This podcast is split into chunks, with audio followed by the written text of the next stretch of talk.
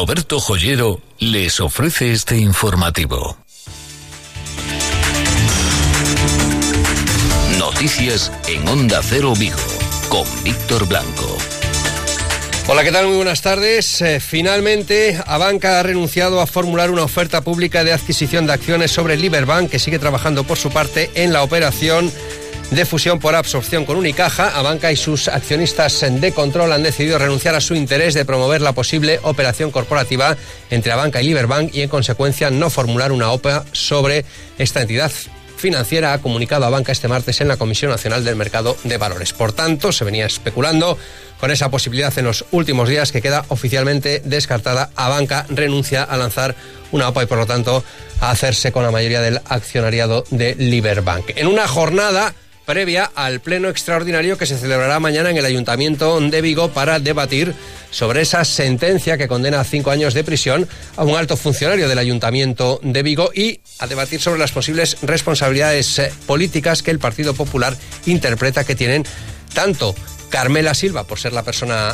contratada eh, su cuñada como el propio concejal de empleo en aquel momento que era el señor Santos Héctor. Por su parte, Carmela Silva, presidenta de la Diputación y primera teniente de alcalde, señala que es eh, intentar embarrar el terreno político que está lanzando infamias el Partido Popular contra ella y por lo tanto dice que va a defender su honor y anuncia posibles querellas contra el Partido Popular y contra su portavoz en el Ayuntamiento de Vigo, Elena Muñoz. Denunciar ante los órganos judiciales al Grupo Municipal del Partido Popular, particularmente a su portavoz, que ha sido la voz de las calumnias, mentiras y difamaciones que ha realizado. Según el Partido Popular, estas declaraciones de Carmela Silva son eh, fruto del nerviosismo e intenta amenazar al Partido Popular para que deje de denunciar. Ha pasado a las amenazas directas y está amenazando con la presentación de querellas. Que les tengo que decir que ni al Grupo Municipal del Partido Popular ni desde luego a mí nos preocupan absolutamente nada. Enseguida entramos en más detalles sobre este asunto. Antes vamos a conocer qué nos espera en lo meteorológico. Augasa, la Mazda de Vigo, le ofrece el tiempo. Alberto Romero, ¿qué tal? Muy buenas tardes. Hola, muy buenas tardes, ¿qué tal? Cuéntanos, ¿seguiremos con una tarde prácticamente primaveral? Pues toda la razón. La verdad es que tenemos 21 grados y medio de temperatura en estos momentos en Vigo, 20 grados y medio en Cangas. La verdad es que cielos completamente despejados y vientos soplando del componente sur flojo, una sensación térmica muy suave. Los cambios vienen mañana miércoles. No van a ser tampoco unos cambios súper drásticos, pero sí en cuanto al estado del cielo. Ya tendremos los cielos algo bastante más cubiertos porque llega un frente. Incluso podría dejar alguna precipitación muy débil y temperaturas que descienden. O sea que mañana ya difícilmente llegaremos a la barrera de los 20 grados en Vigo y en su área de influencia. Precipitaciones débiles en cualquier caso. Serían muy débiles, muy débiles a lo largo del día, poca repercusión. No estamos hablando ni mucho menos de temporales. Vamos, estamos viendo una situación atmosférica muy tranquila en general uh, para finalizar el mes de febrero. ¿Y lo de mañana, Alberto, marca tendencia? Es decir, ¿marca ya un cambio más profundo o no? Sí, muy buena observación que estás haciendo porque realmente va a marcar una tendencia. Aunque el jueves y el viernes sean días tranquilos a nivel atmosférico sin precipitaciones en Vigo, tendremos los cielos más cubiertos, ya hay vientos del suroeste, sinónimo de que empieza a haber cambios de cara a los comienzos del mes de marzo. Uh -huh. Bueno, pues nos lo vas eh, contando. Alberto, muchas gracias un día más lo por mismo, gracias a vosotros por estar ahí. Gracias, de verdad, hasta luego. Augasa, concesionario Mazda en Vigo, les ha ofrecido el tiempo. Y un comunicado que nos acaba de llegar ante el final de la presente legislatura. Considero que ha llegado el momento de volver a casa y reintegrarme a mi profesión en el juzgado. Quiero agradecer al Partido Socialista que me haya dado la oportunidad de presentarme a las elecciones y en particular al alcalde de Vigo, Abel Caballero, por la confianza que siempre depositó en mí.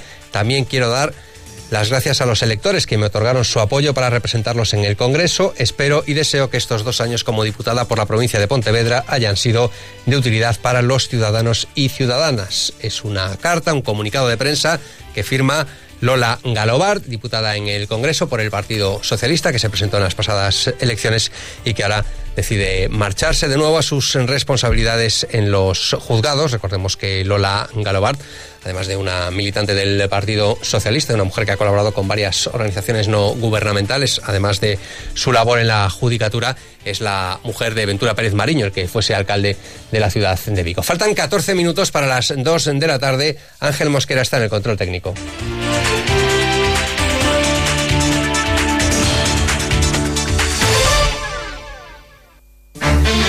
Momentos señalados en la familia con los regalos de Roberto Joyero.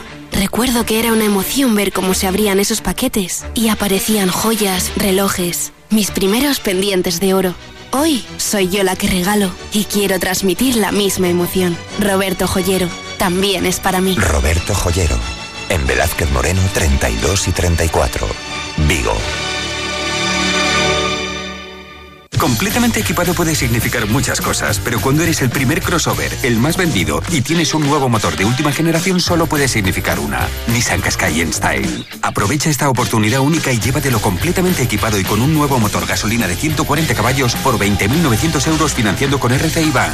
Nissan Innovation that excites. Rofer Vigo, carretera de Madrid 210 en Vigo, Pontevedra. Con Alcampo ahorra y vive mejor. Las mejores ofertas del día en productos frescos. Hoy tienes filetes de ternera al kilo a 7,95 euros y corvina fresca al kilo a 7,95 euros. Y además disfruta de tu compra online al mismo precio que en tu hiper. Descúbrelo visitando nuestra web alcampo.es. Con Alcampo ahorra y vive mejor. Estoy dispuesta a llegar al Tribunal Constitucional en recurso de amparo. Lo hago por mi honor.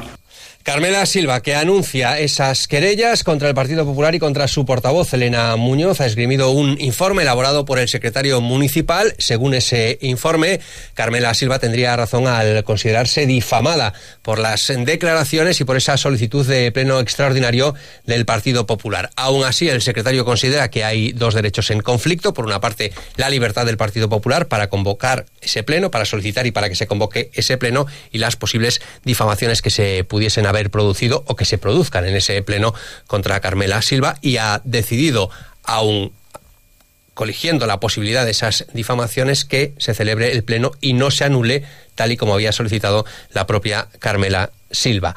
Según la presidenta de la Diputación Provincial, el Partido Popular está convirtiendo este caso en un vertedero político. Esta sentencia que condena cinco años a un alto funcionario del Ayuntamiento de Vigo por haber enchufado, según la sentencia, a una persona que es concretamente la cuñada de Carmela Silva. Y voy a defender mi honor con todos los instrumentos que el ordenamiento jurídico pone a disposición de todas y todos los ciudadanos. También quiero informarles que solicitaré copia del acta donde se contengan las intervenciones que se produzcan en ese pleno extraordinario para usarlas, en su caso, en la motivación de mis reclamaciones judiciales. Por supuesto, no voy a asistir a ese pleno y les vuelvo a anunciar que me defenderé ante todas las instancias judiciales a que haya lugar. El Partido Popular dice que nunca ha difamado y que lo único que ha hecho ha sido trasladar asuntos y palabras que están en las propias sentencias y que Carmela Silva si denuncia al Partido Popular, debería también denunciar a los jueces que han emitido esas sentencias. Que no fue elegida por sus méritos, fue elegida, como dice la propia sentencia, por lo que fue elegida. Por lo tanto, la pregunta, insisto, es si también la señora Silva va a extender su querella contra esa anunciada querella, supuesta querella, contra eh, los jueces que taxativamente relacionan la contratación de la señora Silva, de la cuñada de la señora Silva, con su grado de parentesco. Pero es que hay que recordarle también a la señora Silva que una cosa son las responsabilidades jurídicas y otra cosa son las responsabilidades políticas. Y que ella, como responsable política, tiene que atender a sus responsabilidades políticas, que es exactamente lo que vamos a exigir. En el pleno de mañana, consideraciones del Partido Popular. Carmela Silva anuncia ahora esas eh, querellas contra los eh, populares por su estado de nerviosismo y por su intento de amenazar y coartar la libertad de expresión del Partido Popular. Y como está muy nerviosa, como está muy nerviosa, ha sacado su verdadera cara y, a nuestro juicio, ha perdido completamente los papeles. Porque ha pasado a lo peor, a intentar amedrantar, a intentar amenazar antes del pleno extraordinario, porque está desesperada porque ya no se hable de este tema. Por eso ha pasado a las amenazas directas y está amenazando con la presentación de querellas. Que les tengo que decir que ni al Grupo Municipal del Partido Popular, ni desde luego a mí, nos preocupan absolutamente nada. También ha anunciado esta mañana el Partido Popular que pedirá una relación de todas las personas contratadas en las distintas concesionarias del Ayuntamiento de Vigo porque creen que puede haber más casos como el de la cuñada de Carmela Silva. Precisamente las contrataciones y el modo de funcionamiento de la política de personal del Ayuntamiento de Vigo es lo que preocupa fundamentalmente a Marea de Vigo más que el caso concreto de personalizarlo en Carmela Silva. Escuchamos a Rubén Pérez, portavoz de esta formación en la ciudad de Vigo. Isto pode ser unha plataforma de contratación encuberta nas concesionarias, nos plans de emprego, nos convenios relacionados con movimentos sociales. Si estos procedementos non teñen unha clarificación, podríamos estar falando de centos de persoas. Porque de realmente o que din as sentencias é que non, non se asusta aos procedementos de contratación pública, aos procedementos de igualdade, capacidade e aos procedimentos, ademais, que teñen que resir en determinados procesos de, de incluso de promoción interna, e o resto, é querer poñer no disparadero a un político ou a unha persoa. Iso para nós é secundario. Es secundario y por eso Marea de Vigo estudia esta tarde la posibilidad de ni siquiera asistir a ese pleno extraordinario porque consideran que se está polarizando un asunto muy grave que es la política de contrataciones del Ayuntamiento de Vigo en Carmela Silva. Moito nos temíamos que todo isto, unha sentencia que ten unha gravidade eh, importante para o funcionamento do Concello, se poida convertir, e de feito está, está parecendo que se está convertindo iso unha especie de eh, procesión de ofendiditos e ofendiditas que creemos que eh, cando menos non riguroso e que ademais non axuda nada en resolver algunhas cuestións. Todos los días a partir de las 2 menos 20 de la tarde, Noticias Higo, con Víctor Blanco y Luis Ferreira. Próximo 8 de marzo, Día Internacional de la Mujer. Hoy con ese motivo se ha presentado también en Comisiones Obreras un informe que habla de la situación laboral de las mujeres. Luis Terreira. Sí, que está marcada por una menor presencia de las mujeres en el mundo profesional, una alta, una alta tasa de paro, una alta precariedad laboral, con contratos a tiempo parcial y con poco acceso a puestos directivos. A pesar de las constantes denuncias desde sindicatos o desde diferentes colectivos, la situación no mejora. Escuchamos a Puri Bernárdez, que es la secretaria de la Mujer de Comisiones en Vigo. E entón podemos constatar que as mulleres temos menos emprego, ocupamos máis postos de traballo temporais e, sobre todo, eh, estamos máis presentes nas jornadas parciais. Persisten as ocupacións moi feminizadas e, por suposto, que contan con peores condicións laborais. Ganamos en población de paradas, postos de, de alta dirección hai un 2% de mulleres. Todas estas cousas restan y empobrecen a condición femenina. Como bien dices, desde el sindicato ya se preparan los actos del 8 de marzo. Aseguran que no han perdido fuerza las reivindicaciones del pasado año, que siguen igual de vigentes. Una vez más se convocan paros de dos horas y se hace un llamamiento para su seguimiento. Volvemos a escuchar a Puri Bernárdez, como digo, secretaria de la Mujer de Comisiones en Vigo. Eh, nos convocamos paros parciales de dos horas eh, e que, está, que están entre as 12 da mañán e as 2 do mediodía e pola tarde entre as 7 e as 9. As nosas reivindicacións van por combatir a desigualdade e a discriminación, vai por combatir a precariedade e por combatir a violencia contra as mulleres. Non nos podemos esquecer tanto a nivel familiar como a nivel laboral como a nivel en, social. Entre los actos aquí en la ciudad de Vigo hay convocada una manifestación para ese día que partirá a las 8 de la tarde desde la Plaza de España. Ayer lo decía aquí en la ciudad de Vigo y hoy lo ha dicho en eh, Madrid el presidente de la Junta de Galicia, Alberto Núñez eh, Feijó, que considera prioritario en ese corredor del Atlántico ferroviario la salida sur desde Vigo.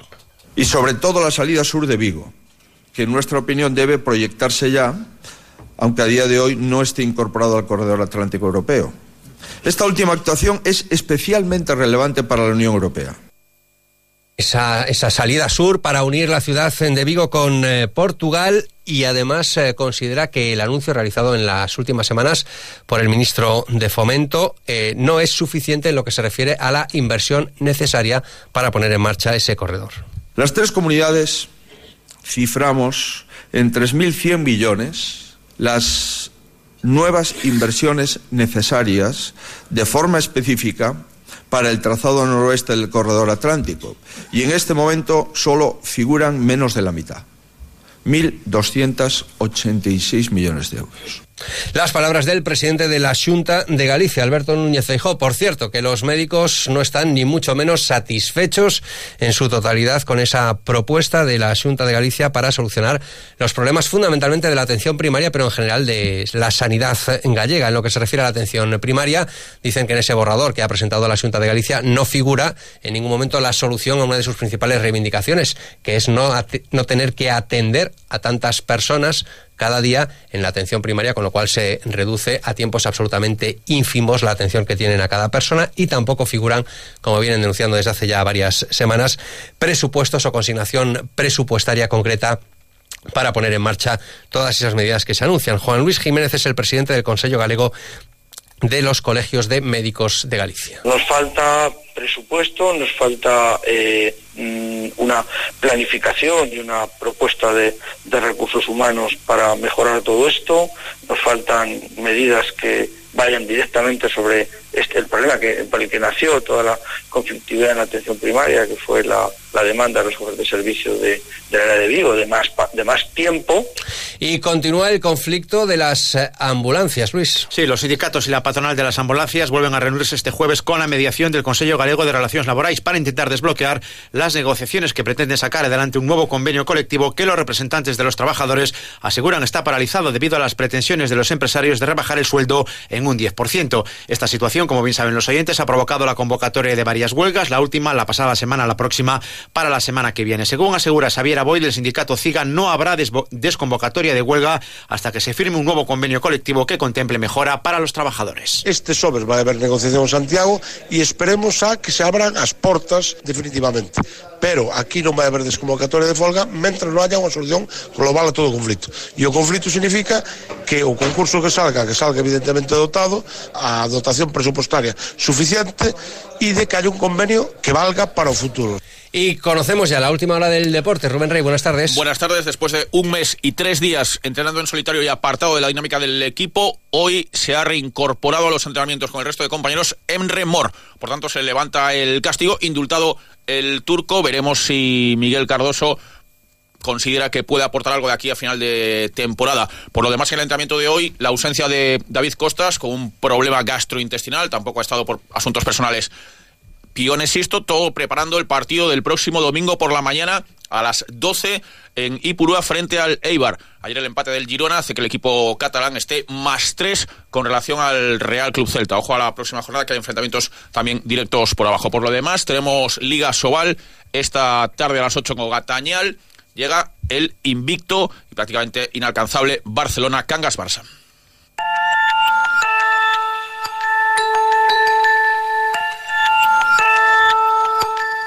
Antes del frío levanta las velas, guarda en tu falda los granos de arroz y a ceremonias de luna llena. Antes del frío lánzamelos. Pues hoy de nuevo jornada primaveral con 24 grados de máxima a partir de mañana, ya lo hemos escuchado al comienzo de este informativo, incremento de la nubosidad e incluso la posibilidad de alguna precipitación que en cualquier caso mañana sería muy débil. Llegan las noticias de España y del mundo. Buenas tardes.